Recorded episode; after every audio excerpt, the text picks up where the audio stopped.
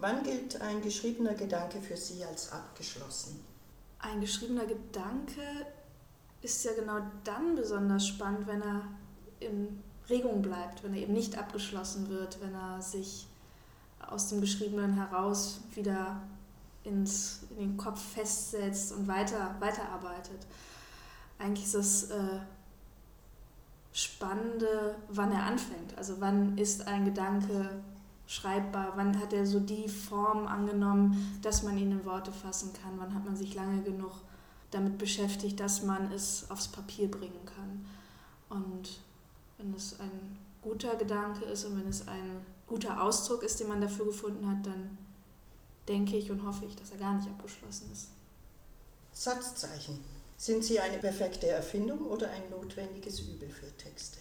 Das kommt sehr darauf an. Ich würde es jedem Autor überlassen. Manche Autoren gehen ganz wunderbar mit allen möglichen Formen der Satzzeichen um. Ich finde Gedankenstriche wunderbar, wenn sie äh, bewusst eingesetzt werden. Ein Semikolon kann toll sein, also gerade diese, dieses Vage zwischen Punkt und Komma und damit natürlich noch viel exakter, weil man sich eben nicht mit einem Komma zufrieden gibt, sondern noch einen Schritt exakter wird.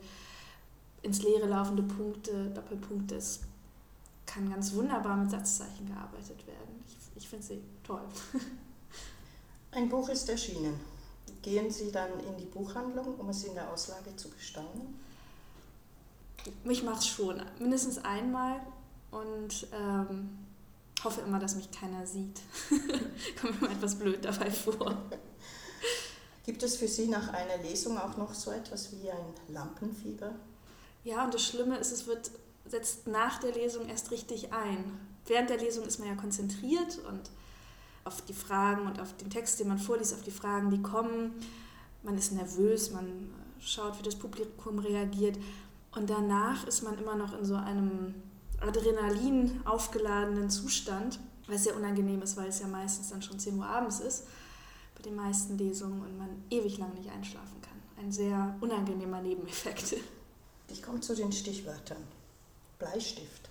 Ein tolles Instrument, vor allen Dingen, wenn er ein Radiergummi hat. Ähm, es gibt sehr schöne Bleistifte aus Hotels, äh, die ich gerne mitnehme, auch wenn ich gar nicht in Hotels übernachtet habe. Aber es äh, sind so, so schöne kosmopolitische Andenken und man kann natürlich auch damit schreiben, wobei meine eigene Handschrift so schlecht ist, dass ich meistens das, was ich mit Bleistift schreibe, nicht mehr lesen kann. Schreibblockade. Grauenhaft, sehr quälend.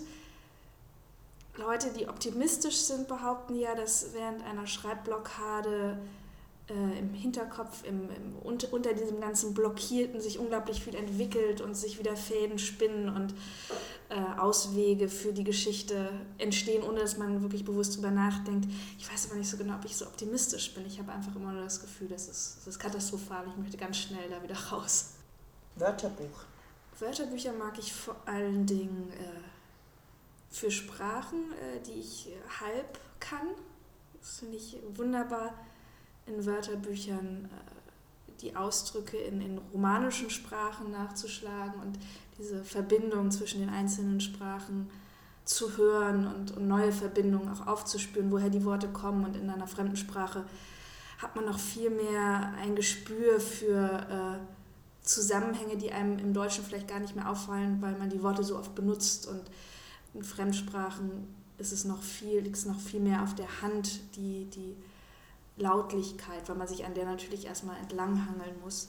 Auch deutsche Wörterbücher sind, sind wunderbar, äh, wenn man auf alte Ausdrücke stößt, auf Zusammenhänge, auf Nebenbedeutungen. Sehr schöne Bücher. Bücherregal. Ich habe immer noch das von Ikea, das praktische IWA-Regal. Es, äh, es ödet mich langsam ein bisschen an, aber es ist ungemein praktisch. Gedankenstrich? Ja, der Gedankenstrich sagte ich ja schon, ist ein ausgesprochen schönes Zeichen, wie ich finde, das sehr viel ausdrücken kann dadurch, dass es eine Pause macht. Altpapier. Ich wohne im fünften Stock und äh, da ist Altpapier immer eine nicht so schöne Angelegenheit. Zeitungen sind ganz schrecklich, Tageszeitungen katastrophal. Aber es hat natürlich auch etwas Leichtes und Befreiendes, weil diese Texte, so sehr man sich wünscht, dass Texte ewig halten und konserviert werden, hat es natürlich auch eine extrem, extreme Last, die diese Texte haben, also die, die lange halten. Und manchmal ist auch dieses Schöne von, von Altpapier, dass es eben, man hat es wahrgenommen, man hat es gelesen und dann geht es auch wieder weg. Und man packt Fisch darin ein oder was auch immer. Hoffnung? Etwas sehr Wichtiges, was ganz äh, ja, existenzielles, ohne Hoffnung geht geht nichts und äh, das ist dann nur noch ein, ein Durchhalten, eigentlich kein wirkliches Leben mehr. Ich glaube, Hoffnung ist etwas absolut Zentrales für jeden. Poesie. Ein, ein großes Wort.